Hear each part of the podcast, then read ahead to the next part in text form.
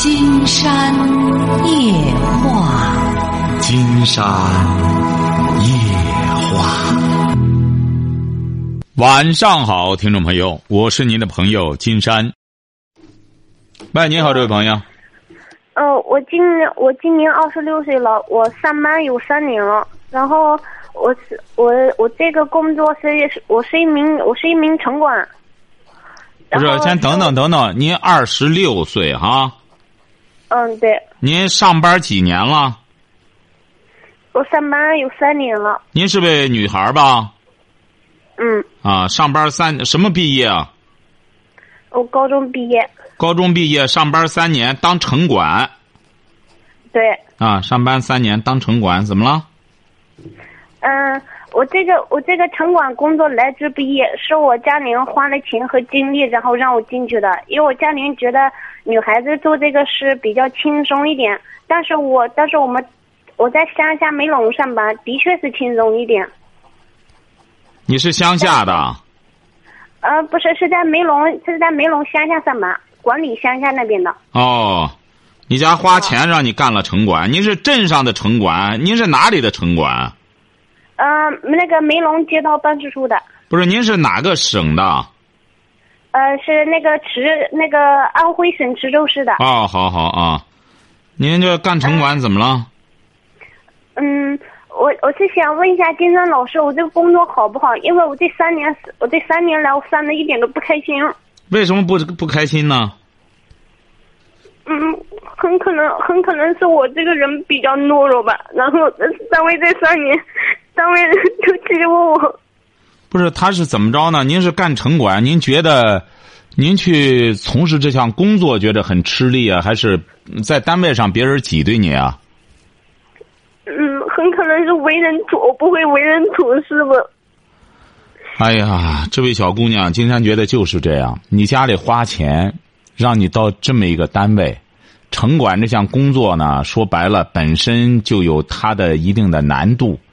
你说他在执他在这个执法的时候，很多人呢也也也都有的时候，由于个别人在这方面的这工作不到位，有的时候也给城管工作带来很大难度，也有些执这个执法的技巧。您说您家里就愣把你一个女孩子塞到这里边来，你说你干这项工作，金山觉得就比较吃力呀。可是我家里人觉得这个工作很好，因为不是你这样不行吗？你当个内勤不行吗？你当个内勤或者整理整理材料什么的，你这样不就免？你也是到到街街道上去管这些这个摊贩什么的吗？嗯，对。不是，你这项工作挺风光的，你怎么会觉着不干什么呢？您是觉得主要你的压力在哪里呀？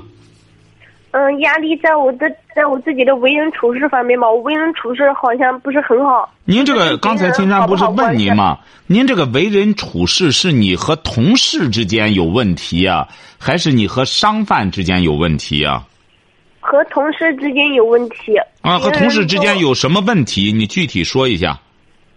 嗯，比如说，嗯嗯嗯，比如说，我就讲几个例子吧。啊。比如说，我们最近单位的车子不是不能，单位车子不是不能公用了嘛？啊。然后现在我们单位也有男同事嘛，然后现在拼单位男同事的车子，然后我拼，然后拼我们中队长的车子，然后。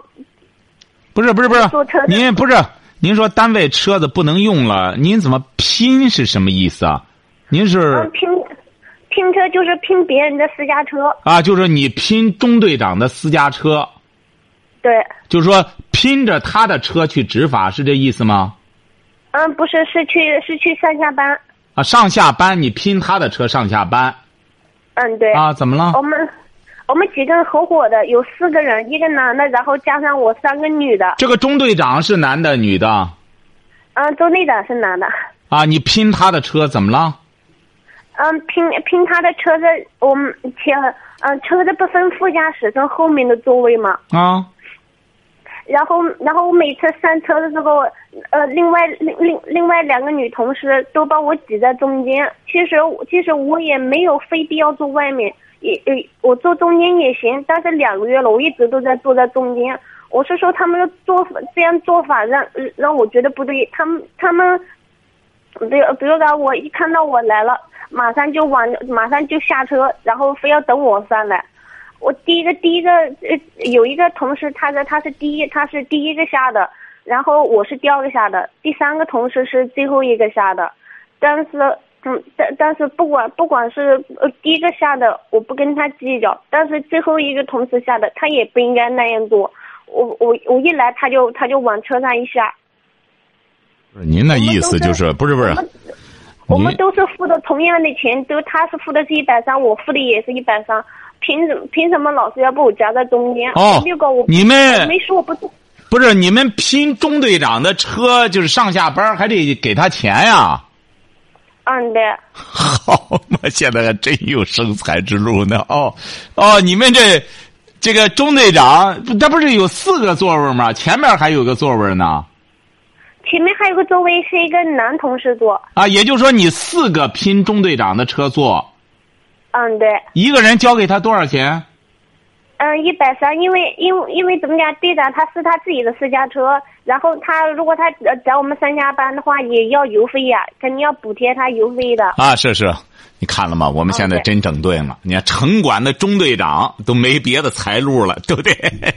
在队里，你看当相当于就是滴滴专车了哦，每个人交一百三，哟，那他这一个月啊，不是。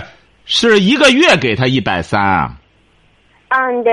哦，一个月一百三，哦，也也这中队长还是成也不贵，你是不是？人家打车就贵了。你那意思，每次上车的时候，那俩都是女女的吧？啊，对，嗯，就是他俩，你那意思，他俩总把你夹在中间是这意思吧？嗯，对。因为坐车都愿坐到两边为什么坐到两边他可以靠到这这个。呃，这个车门上休息一会儿。对。你那个关键，这俩比你大呀，还是小啊？这这把你夹在中间的。嗯嗯嗯，他们他们两个，你是说年龄还是说体型？嗯啊，年龄呢？啊，年龄年龄呃，第一个下的比我比我要的比我要大，他他儿子都快要我小。啊，就是那一个呢？就这俩都比你大。嗯，不，还有一个他比我小，不过他结婚的早。不是级别呢？嗯啊？就是级别啊，官儿谁大？就是这俩都比你大吗？嗯，不，我们出我我们大家都是平等的队员。哦，平等的队员。嗯，对。那你记住了哈，嗯，这位朋友啊，经常告诉你哈。像你这类的女女性朋友也好，男性朋友也好，你要不干什么，你完全可以说出来。你不要，你不要不说话。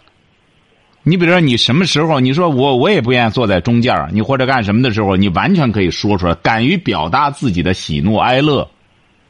你老这样呢，你说都挤兑的你哭了，你你不能去讲。你们这个队里恐怕很多人都受过高等教育吧？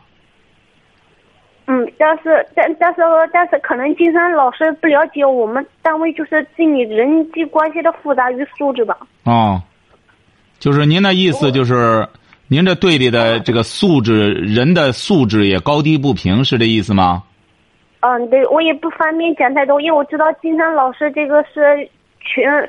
这个是全全呃全国首全国全国首播的，我怕呀到时候我们单位里会有人或者喜特别喜欢看你这个节目。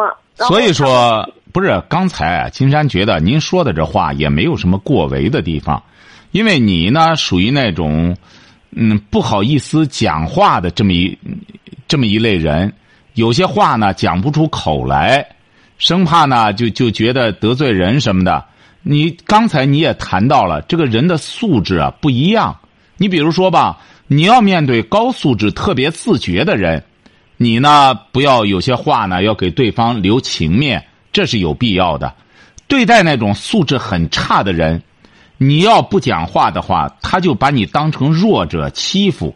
所以说，金山在节目里说过，这个人呢为人处事啊，在这个社会上相处，呃，在这个社会上待，就要这个人要吃敬酒，你就给他敬酒吃；这个人要不吃敬酒，就要给他改罚酒吃，晓得吧？哦，我知道了。哎，有些人他就是这样，蹬鼻子上脸。你要是呃给他示弱，你本来就是给他谦让一下，哎，他蹬鼻子上脸。所以说，这种人呢，往往就是欺强凌弱。你不要和这种人谦让，和他谦让的结果，他也不领情，只能说明你是个弱者，晓得吧？不，我不是弱者。我回来的时候跟我爸讲的这个事，还为了这个事跟我爸大吵一架。我爸说我，我爸说我太计较。嗯，就说我太计较，太较真了。我坐中间又能怎么样？后来你爸爸说的对呀，实际上你爸爸说的也对呀。这种鸡毛蒜皮的小事有必要去在在意吗？反正这就是上下班你要争的话，不争这个，你知道应该争什么吗？不知道。哎，您瞧，所以说金山告诉您，说明您爸爸教育孩子还是得体的、得当的。要争的时候啊，你努力的去争个官儿当。你说你二十六了，家里花不少钱把你送到城管来了，你得想办法去当官儿去。你光整天在这琢磨着和同事之间计较这些鸡毛蒜皮的小事儿，你既然心这么细，你这么细的话，你不如好好伺候伺候当官的，没准哪天提你当个或者当个呃副队长或者什么的，你试试。他们还敢欺负你吧？老婆生的，你爱在哪儿做就在哪儿做，晓得吧？为什么欺负你啊？就觉得你没本事，他能不欺负你吗？晓得吧？以后要他们自己不也是跟我一样的吗？您瞧瞧，人家和你一样，但是人家有能力欺负你啊，能欺负的你哭啊，是不是？啊？你也觉得你你干不上来，他们干的事儿你觉得干不上来，那。你就得去干他们干不上来的事儿，你得干得上来。那什么呢？努力的去好好工作。你把工作干好了，当官的就高看你一眼，是不是啊？你甭别的，当官的高看你一眼，他们就不敢欺负你了，是不是啊？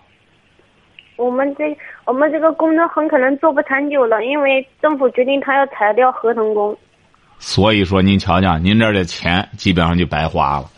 刚才金山就说这个问题，您像这个用工啊，现在很多这个单位用工啊，它分成很多的这个呃用人的这个不同的级别，像您这样花上一通钱，你花一通钱干了一个就是城管的合同工，是不是啊？嗯，对，我们都只是合同的，不是那种正式，不是啊，是的。您想想，他现在裁员的话，首先裁你们这些人啊，是不是啊？因为他现在国家都在减少这种编制，你想想，金山呢也不好再问你细节的东西。你也说了，你那边有很多人在听金山的节目，金山就觉得，这位小姑娘，你听金山的节目听多久了？我一我一直都关注金山老师，只是打电话打不进来。您得这样，你得记住了哈，你听金山的节目，金山不是早就说过吗？现在这个工作。花钱买位置是没有意义的，晓得吧？我想，我是想放弃这个工作，可是我家里人不同不同你也不用放弃了，你这个工作无所谓。你干着这个工作的同时，你不是想放弃吗？你现在就要未雨绸缪。那么你将来这项工作，无论你放弃也好，还是本身这个单位解聘也好。你都应该考虑到自己下一步你打算怎么走，你干嘛非要现在放弃啊？你还没有退路，你放弃也是不明智的。你把你二十六岁了，你究竟是你也听到风声了，将来这合同工都要解聘，那么你将来往哪儿走啊？你放弃不放弃的，将来都由不得你，有可能都得放弃。那么你下一步怎么走？这个问题已经摆到你的面前了，由不得你选择还是不选择，晓得吧？我知道，如果呃，如如果有办法能能留下来，我也不想做这份工作了，因为这里如你也不好留下来，不好留下来。他现在国家，你像你们这些单位啊，他真正在编的，他就得通过正经八百的这个这个考试。您这个也，您这个可能都是在那种公务员啊或者什么事业单位考试啊，正经八百的都通过那个渠道。有些当官的孩子都弄不进来，金山了了解，他那孩子也得通过这个渠道，就是正经八百的得考试去。为什么呢？您想，您这城管上当官的多了，那如果是每个当官的都可以把自个儿那孩子弄进来的话，那他这单位不用招聘了，七大姑八大姨足以塞满了。国家现在不允许这样了，你这要想招聘大家一块儿一视同仁的，谁的孩子都得通过这考试。所以说，他现在很多单位的招聘，这个机关也好，事业单位也好，包括一些所谓的一些那种不错的单位也好，都得需要通过一个招聘的这么一个渠道，晓得吧？知道了。哎，一定要努力哈，琢磨一个为自己下一步的下一步这个退路，呃，未雨绸缪，早早做好准备哈。好，再见哈。呃，不是，金山老师，怎么着？嗯，嗯，那个那个，我们单位的事情我也不太好讲，他们也不是说，也不是说确定要裁员，只是说，就是说，一就是说钱的问题。我们不有工资吗？钱的问题是因为钱的问题没有解决。如果钱的问题解决的话，我们我们梅陇这边就能全部留下来，不需要，就是我们这边全部能留下来。嗯，应该不可能会裁的。您这个留下来也没什么意义。经常可以这样告诉您嘛，您在那儿也是瞎混，没多大意思。你留下来又怎么着？一个月多少钱？一个月一千八不够用。我的妈，一千八！您说您要这个虚名干嘛呢？您就做个小买卖的话，干什么的话，您说您在这干这个活表面上挺干什么的，挺风光的，实际上钱也挣不了仨瓜俩枣的。您说您顶这个盆子干嘛呢？是不是啊？还是你看你爸妈教育孩子有他的成功的一面，也有失败的一面，就是弄得个孩子这么图虚荣。你才二十六岁，你现在要吃苦耐劳，怎么？干成点事儿，你还有资本。你的资本是什么？就是还年轻。你要再等到十年之后，你说我再想干点什么事儿，就就到那时候你就晚了，晓得吧？所以说，孔子说了“三十而立”，这包括女性。你要干事儿，你这时候图清闲干嘛呀？金山就不理解了。我们现在有很多家长就让自己的孩子年轻轻的，不让他承受压力，不让他吃苦。等到他岁数大了之后，再让他承受压力，再让他吃苦吗？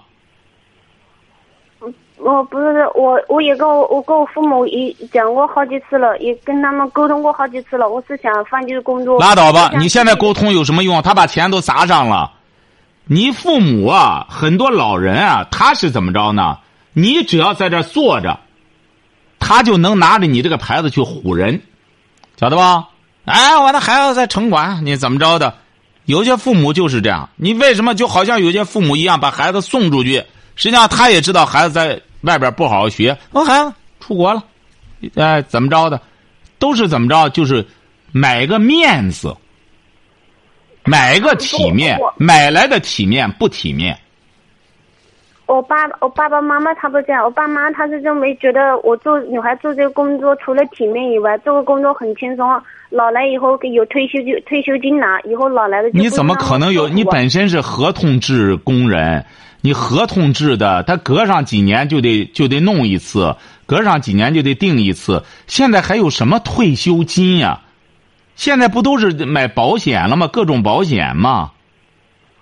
您这个也是自己买养老保险。你这这个这，您才二十六岁，他怎么可能沿袭过去那种机制呢？是不是啊？他们就觉得，他们就觉得这个工作是铁饭，是铁饭碗。我的妈！您父母是干嘛的？我爸爸妈妈他们他们嗯是现在在种大棚大棚蔬菜。您爸爸妈妈，金山直言不讳的讲，这位小姑娘哈，她显然是没文化，她不听，她听金山的节目吗？他他不听。你为什么不让他听听呢？你爸妈说白了花的这钱，金山直接告诉你都是冤大头钱，他花这钱没用，他给你买不了买不了你将来的养老钱，还还铁饭碗还干什么？就好像上次一样，上次有一个农村的一个村里的会计，他说他是他们村里的会计，呃，这一看文质彬彬的。拿着他儿子大学毕业证来找金山，我的儿子大学毕业了，为什么不给安排国家干部？就是几年前的事儿，为什么不能吃商品粮？你说他还是个村里的大队大队会计，那他还是村里的个会计，还是村干部之一，还是在个城市边缘，他的信息、他的理念就能够落后到这个份儿上。你看他那孩子，整个就是毕业之后就在个，就拿着研究生考研究生硕士都三年了，就在个大学里住着个宿舍，在那整天上网玩儿他这个爸爸拿着毕业证来找金山，说为什么国家不让他当国家干部，不那个什么？你说多可笑！就好像说白了，清朝来的人一样，这太可笑了。所以说，金山讲了。我们现在，中国的改革步伐呀，迈的很大也很快。为什么呢？的确是也是形势不等人。你比如说，你和这个国际竞争，你这个进入这国家呢，也是这不是进入一个国际秩序啊？你进入一个国际的这么一个秩序，你就得和对方的一些东西配套。你比如我们现在有好多朋友还在那里还抱怨，他就不想想，一方面又在羡慕西方。一方面又说国家，这这不国家这不现在就和西方的一些东西接轨吗？我们都是一样了。实际上，我们现在抱怨的很多很多东西，说白了就是跟着西方学的，就是美国人就这么干，那他基本上就这样干。你比如说这个医疗的商业化、教育的商业化，我们甭说产业化了，很大一部分程度就是学的他们。所以说，国家现在又得再改改，不能完全和他们那种模式一样，它不适合中国。你这个医疗，你这个鼓捣那东西能行吗？所以说，你呀得改变观念。这位小姑娘，你呢也不简单，能够能够听懂金山这个节目，那么你也得让你爸妈听，他得换脑子。他在那种着个大棚，辛辛苦苦的弄那俩钱来，让你弄个这种合同工，你有什么意义啊？金山可以讲百分之百的，将来你们都得被裁掉。他可能吗？这不这些工作慢慢的，国家谁养这些部门啊？都得裁，将来这多余的部门都得裁。你这个地方说白了还是信息比较闭塞，还是有的时候有些县城啊、县级市啊。他还是这，因为他怎么着，自成体系还比较闭塞，明显的一种封闭。经常有的时候下去之后，你到一些这个县城什么，他他的他们的思想，他们的思想太封建，真的太封建了。他们他不是封建，他不是封建，他是封闭，因为他他们没想错，他想的那个没错，你爸妈想的那个没错，只是四十年前的事儿。你爸妈这想法是四十年前中国的确是这样。他现在关键四十年以后了，晓得吧？你爸妈他没有错，四十年前就是这样。你要找上这么一个城管这工作的话，就是铁饭碗了。但是你想想，你没生到四十年前，谁让你这么年轻啊？你再老上四十岁的话，您试试，您就拿退休金呢。所以说，每一代人有每一代人的优势和劣势。我们现在有的时候过分的炫耀，年轻怎么着？年轻，实际上很多年轻朋友很羡慕那些年老的，为什么呢？你看他们活到现在，反而有养老有这个退休金了。我们到那时候怎么办？到现在弄着哎都不一样。所以说怎么着呢？谁也别羡慕谁，每一代人都有每一代人的活法。很多朋友就觉得这些人有养老金了，你知道这些人当年付出了多少？每个月的工资，一直到八十年代的时候，每个月的工资才几十块钱呢。你啊，你不羡慕这个，你现在一弄两三千的拿，所以说这整个社会、整个时代，从古至今没有便宜事儿。我们有些朋友觉得，哎，我要活到哪个年岁就好了？你活哪个年岁啊？都一样，活哪个年岁都是人。他除非你活那个年，哎，那个年岁都是机器人，就是我最聪明，我我使唤他们大家，那行，那就是未来的一种畅想。到什么时候就就你到一个地地方去，全是机器人，光你一个人说了算，一按电钮，呃，电脑控制着他们，这就美国的一些科幻片所以说，记住了哈，你现在的唯一优势就是年轻，但你这个工作绝对不是一个高枕无忧的工作。您就甭说您是合同制，您就正式的话，将来很多部门究竟怎么来，究竟会改成什么样子，谁现在也拿不准。你不用说你这个了，你看很多人就觉着干广播电视、新闻媒体。挺体面的工作，那现在也在变呀，也不像过去似的了，是不是啊？你过去当个记者、当个编辑多风光啊！一干什么？你现在不一样，大家都是在干活呀，是不是啊？你看现在，尤其是干电视，多辛苦啊！扛着个机器，白天黑夜的得拍片子，不断的得导，不断的得弄，都很辛苦。没有哪个工作啊说就包括当官也舒坦不了。所以说，你最大的问题，这位，这位呃朋友哈，你最大的问题，你得改变观念，更新观念。你要现在有机会的话，金山建议你最好是找个学上，晓得吧？嗯。上学，你高中毕业了，或者在就近哪个，或者在网上也好，在什么也好，一定要在读书。可是他们，他可是他们觉得我现在已经有这么大了。你不要怪，你不要管你爸妈，你包括你将来即使找了对象，你现在结婚了吗？没有，单身。你试试吧，你将来找了对象，你的问题会更多。你要不干什么，这男的也欺负你。你听听金山的节目就成。昨天晚上你看那个女孩，找那个对象，她还得养着她。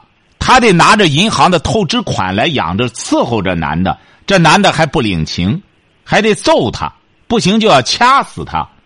您瞧瞧，那这样的是渣男，还还还跟他谈恋爱干嘛？您瞧瞧，还渣男呢？您您试试，您能找到一个高男吧？您能找到一个那那精细的吧？您关键是这个现在，你什么人找什么人啊？您您不想找渣男可以。那戏法的男的，您找找也不好伺候。所以，金山老师，金山老师，请问一下，现在还现在还有时间吗？说吧，有时间。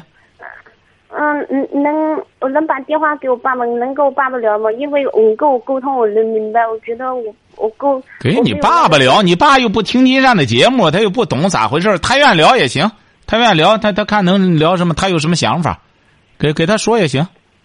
给他吧，就是我现在就想聊我这个工作的事。啊，你给他吧，看他他愿聊吧，关键是。他愿意愿意。哎呀，哎，爸爸。您好，这位先生。我啊，等下等下子，嗯嗯，爸爸，嗯，我我打个那个金山金山夜话，那个金山老师电话。哪个？嗯。哪的都不知道，哪儿的都不知道，您瞧瞧。金山老师啊，您好，这位先生。呃，你好。金山这个节目啊，叫《金山夜话》，您女儿在听。嗯。知道吧？这个节目是什么节目呢？这是全国收听率最高的一个广播电台的节目。呃。叫《金山夜话》，你女儿啊，说明你女儿品位挺高，她能够自己选择了金山这个节目收听。这位先生啊，金山觉得，你呀给女儿啊想找一份工作，这可以，这无可非议。做父亲的，想给想让孩子能够找一份一劳永逸的工作，金山可以告诉您，这位先生，您给孩子找这份工作，可不像你想象的那样，将来给他找了个铁饭碗什么的。你了解现在他的工作性质吧？嗯。他的工作性质，他就是一个合同制的工人。哎，对，哎，这种合同制的工人，你像在城管这个，你也听了很多新闻了。新闻，对，你说城管一有问题了，逮住的都是合同制的，一干什么了？哎，合同制的就干什么了？我们开了就完了，晓得吧？成顶雷的。当然不是说所有的合同制都这样，但是你要记住一点，这个合同制它只是在一段时间内要和你签合同，再往后续不续两说着，他不可能永保孩子将来怎么着怎么着，晓得吧？对，这是第一点。第二点，不用说您女儿这种情况，她就是城管的正式的所谓的在编的人员，嗯，她也不像四十年前国家这种所谓的呃这几个机关事业单位永保他的这种收入退休金这一说都没得说了，现在都是采取什么呢？养老保险，包括医疗保险，将来全都走这个系列了。晓得吧？呃，哎，你比如说，包括人家那些干个体的也好，什么也好，人家只要买这个保险，大家都是同样的享用这个东西。因为因为他这个工作啊，他是给政府上吧，因为他是他这个政府啊，经常告诉你，哈，这个政府用工啊，它是分开的，包括公务员在内，现在也得签约，也不是你想想，当官的都是五年一轮，约的，但是他这个五险是政府给他买的，五险，经常告诉您啊，每一个单位现在都得买五险，国家规定的。你这个单位如果不买五险，那那我的意思就是讲，他不上这个班，他又上什么班去呢？不是这位先生，金山是想给您说什么意思哈？因为您女儿是金山的班上上吧，啊，他总要找一个班上上吧。不是你听着，这位先生，金山这不是你女儿啊？这不听金山的节目，金山告诉您哈，您女儿刚才谈到一个问题，说您现在呢是花的钱帮着她找的这个位置，晓得吧？金山只是在告诉您啊，您您在听吗？这位先生？啊，我在听。啊，您听着哈，因为金山接触的这种找工作的这种很多，所以说您女儿是金山的热心听众，金山才会告诉您这种信息。您比如说像您女儿这种班儿，您要花很多钱的话就不值得。您听着哈，你比如说现在有很多这种政府部门的这种下派的这种单位的这种工作，说白了，想找一个真正有高中文凭的，真正能在那坐住了的什么，也挺难找。为什么呢？你比如稍微有点能力的，他不会在那耽误功夫。为什么呢？因为这种工作往往收入都不高。啊，您听到了吗？听到了。哎，这种工作往往收入都不高。您比如说，您女儿一个月不到两千块钱，是不是啊？对，哎，他这个所谓的五险一金啊，也花不了多少钱。这个钱呢，可能不知道，金山不知道他这个给他交多少钱。那么他这个，那那么他这个能做什么工作？他那个那个学历，他能做什么工作？一个月能挣到四五千呢？关键呢，他又没有学历，他又不能做。不是不是，金山没说，不是。是金山不是说不让你女儿干这个工作了，这不是你女儿现在她在工作的过程中，她遇到了很多委屈和被别人挤兑。你呢？刚才金山讲了，你这样教育她也对，不要计较这些小事儿。但是这位先生，你并不了解现在在这种单位工作，他也是分三六九等的。你女儿这属于合同制的，他有可能啊，别人啊那种所谓的在编的什么，他会挤兑他，挤兑他之后，像你女儿本身受教育程度不高，金山这是在私下里告诉你，别让孩子吧挤兑出心理问题来，晓得吧？你明白金山的意思吗？哎，哎，你比如说，你女儿她为什么委屈的哭了？因为她的确是她一个二十六岁的女孩子，在这么一个复杂的人际环境里边，越是这种轻松的工作、没啥事儿的工作，人际关系越复杂。因为这些人在这儿闲的没事儿，光人挤兑人，你理解这个意思吗？也是也是也是对人一种锻炼的，也是让人学会了怎样的去与人沟通，怎样的与与人你说你我，我说你，本身人现在就是复杂的社会，不是你在说你我，就是我在说你，这是一个。二一个，就这个强者就生存。哎，这位先生，这位先生，你说的不是去去那个，因为你要有人的地方都存在着。哎，这位先生，您说的特别好，不是？您是干什么工作的呢？我我是农民，我姓田的。哎，您想想，这位先生啊，您说的特别对。您看，这就是你天资天资聪明。既然这样，你为什么当初不到人际关系复杂的地方去竞争去？因为这个，因为我跟你讲，因为干城管啊，他轻松没事。因为我女儿，我我我我知道，因为我也惯得很，我也知道，我知道他呢做任何工作呢，他都不行。为什么呢？因为一个啊，他那个量量小，他什么事情呢？他心里想不开，他喜欢计较。所以我一直我就在开导他。我看你任何事情你不要计较，你量要放大。我说过去古人怎么讲的？跟宰相肚子里能撑船，宰相的肚子是不是能撑船呢？其实这是一句形容词，对的。你肚子里面不是装气的，干什么事呢？有什么事情我不要马上去跟他两个爆发去发作，但是我慢慢的人要学会的，要学会的能容忍。但是我遇我我遇到这合适的情况的时候，我再把你赶出来。但是没有遇到这合适的情况，嗯嗯嗯嗯，不要量小，你量小，你不要跟人们去计较，你跟人们计较了，就斤斤计较这些小事干什么呢？你去计较了，一个你也烦恼，再一个你又回来跟父母讲了，父母也烦恼，对不对？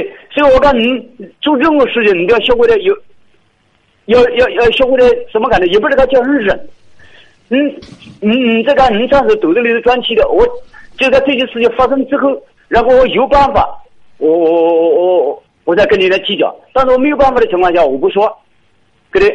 其实不是什么大事，就是你们之间，同事之间，哦。就是为座位啊，坐车子啊，或者就是个为那个上班的这个睡觉开空调啊，空空调空调什么风向对人呐。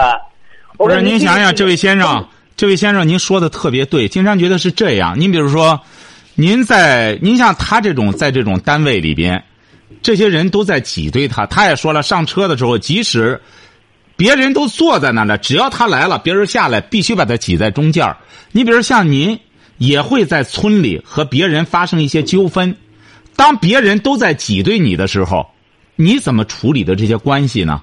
那我跟你讲，那我肯定是的。今天我上车，你下来了，我可以肯定讲，呃，谢谢你，不用客气，你上去。啊，我可以直接跟赶人上去，你不要哈来让我的。那当他每天。当每天上下车，大家都把他挤在中间的时候，你看他每天都要坐车，那你你教给他怎么处理这个问题？警察老师，警察老师，我请问你，为什么别人都要针对他呢？对，没错，没错。难道一个单位就他一个人吗？没错，说明他处事。你比如说，这位先生，您说的特别对，正因为您女儿处事有问题。你比如你要具体的，您觉得他问题出在不是？我就开导他，不是。我像所有的同事，你们那个单位有二十八个人，二十八个人都对你有意见，说明你自己要检讨自己，你要想你自己哪些方面做的确实计较太多了。所以有些事情，我跟你就是看，嗯，不要他暂时我忍了个一天两天，哦，来来来来来，哦，你你这个哦，我那我不是一直在忍了吗？我不天天做中间吗？我都做了一个月。不，因为你那个轿车后面是三三排座的，肯定是有人要坐中间嘛。如果你都这么计较，但你非要坐边上，非要别人坐中间，那个这个就看你有没有能力，看你自己，你想办法，看你有没有这个能力。人们为什么提问？提问说明你说是。好，这位先生，您这样，这位先生，金山觉得我上车的时候你要下车干什么呢？这位先生，金山觉得您说的特别对，您这样吧。您就这样继续指导您的女儿。您说这些道理啊，没什么错。您就继续指导她。您这样，金山这话撂到这儿哈。您如果要是哪一天，您觉得这个女儿呢，你看我怎么摆弄也不好使了，我给她教导的这些东西不好使了。金山呢，希望那个时候啊，再和您沟通。呃，金山这句话撂到这儿，这位先生哈。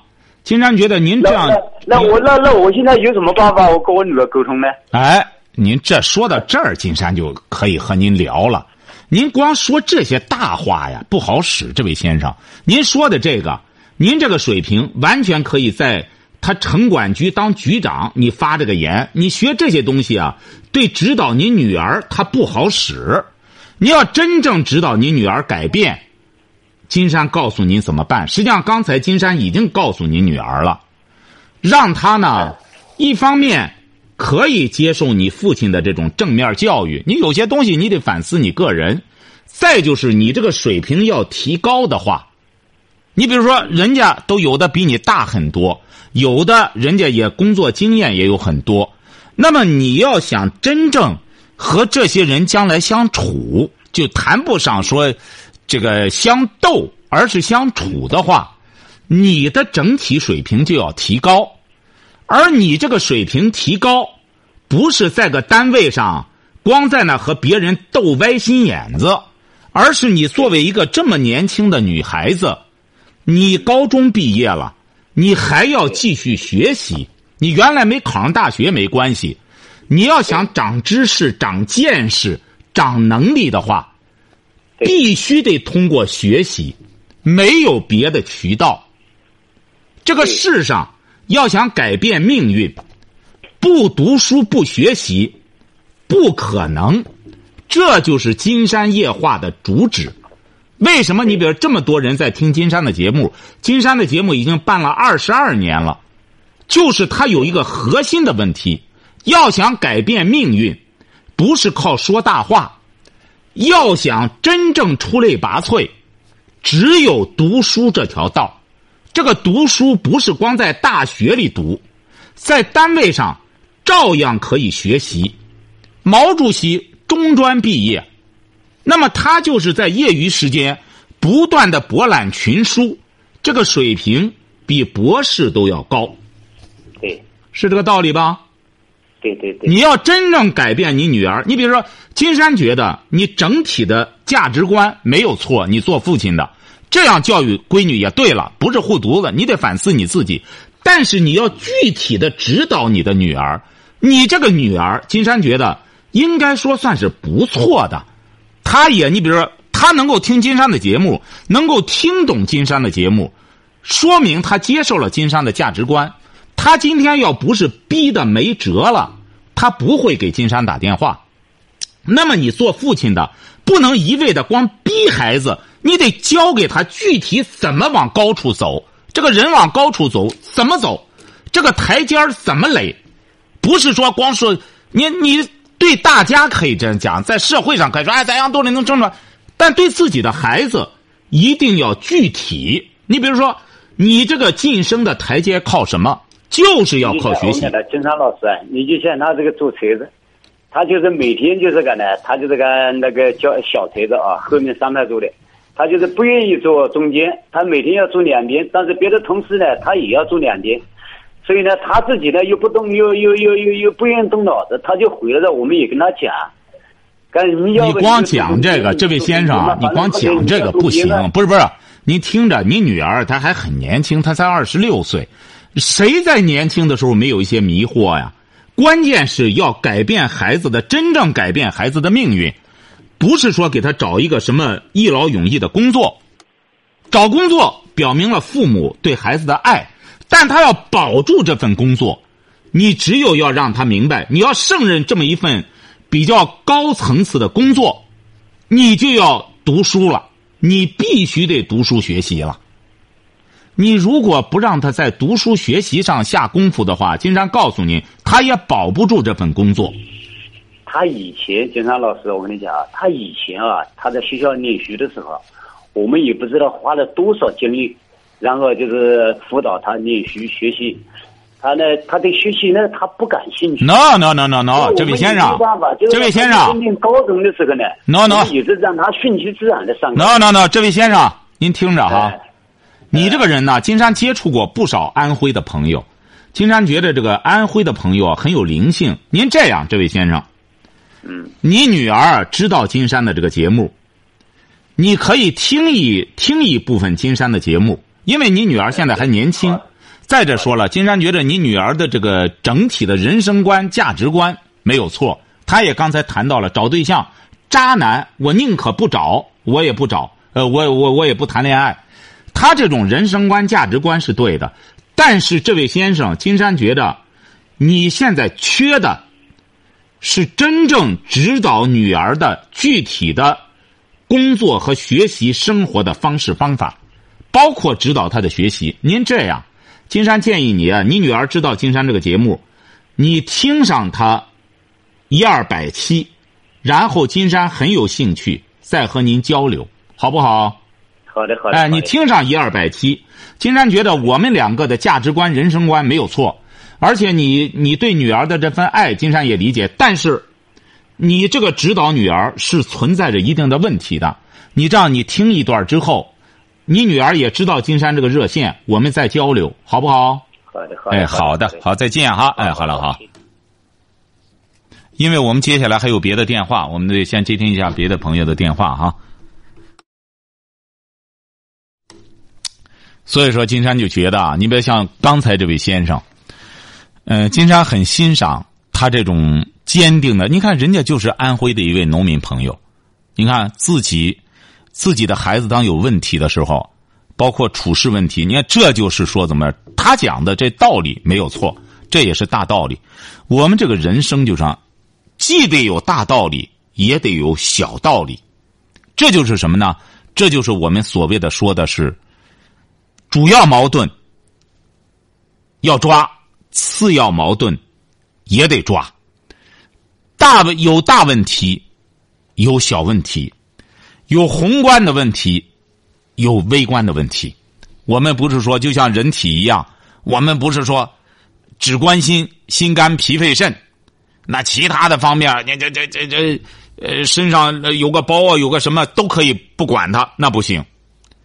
甭看这个人体，就是一个细胞的恶变都会致命。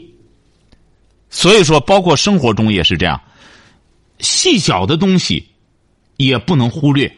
我们不能光唱高调，也得有中音，也得有低调。您比如说，为什么刘备的一生，刘备有什么本事啊？要学历没学历，家里穷的，到了他这一辈子，穷的就是只能卖草鞋了。但是，刘备的成功就是不以事小而不为。你看，就是这样，一路就成功了，就是因为关注细节问题，所以说就取得成功了。好，今天晚上金山就和朋友们聊到这儿。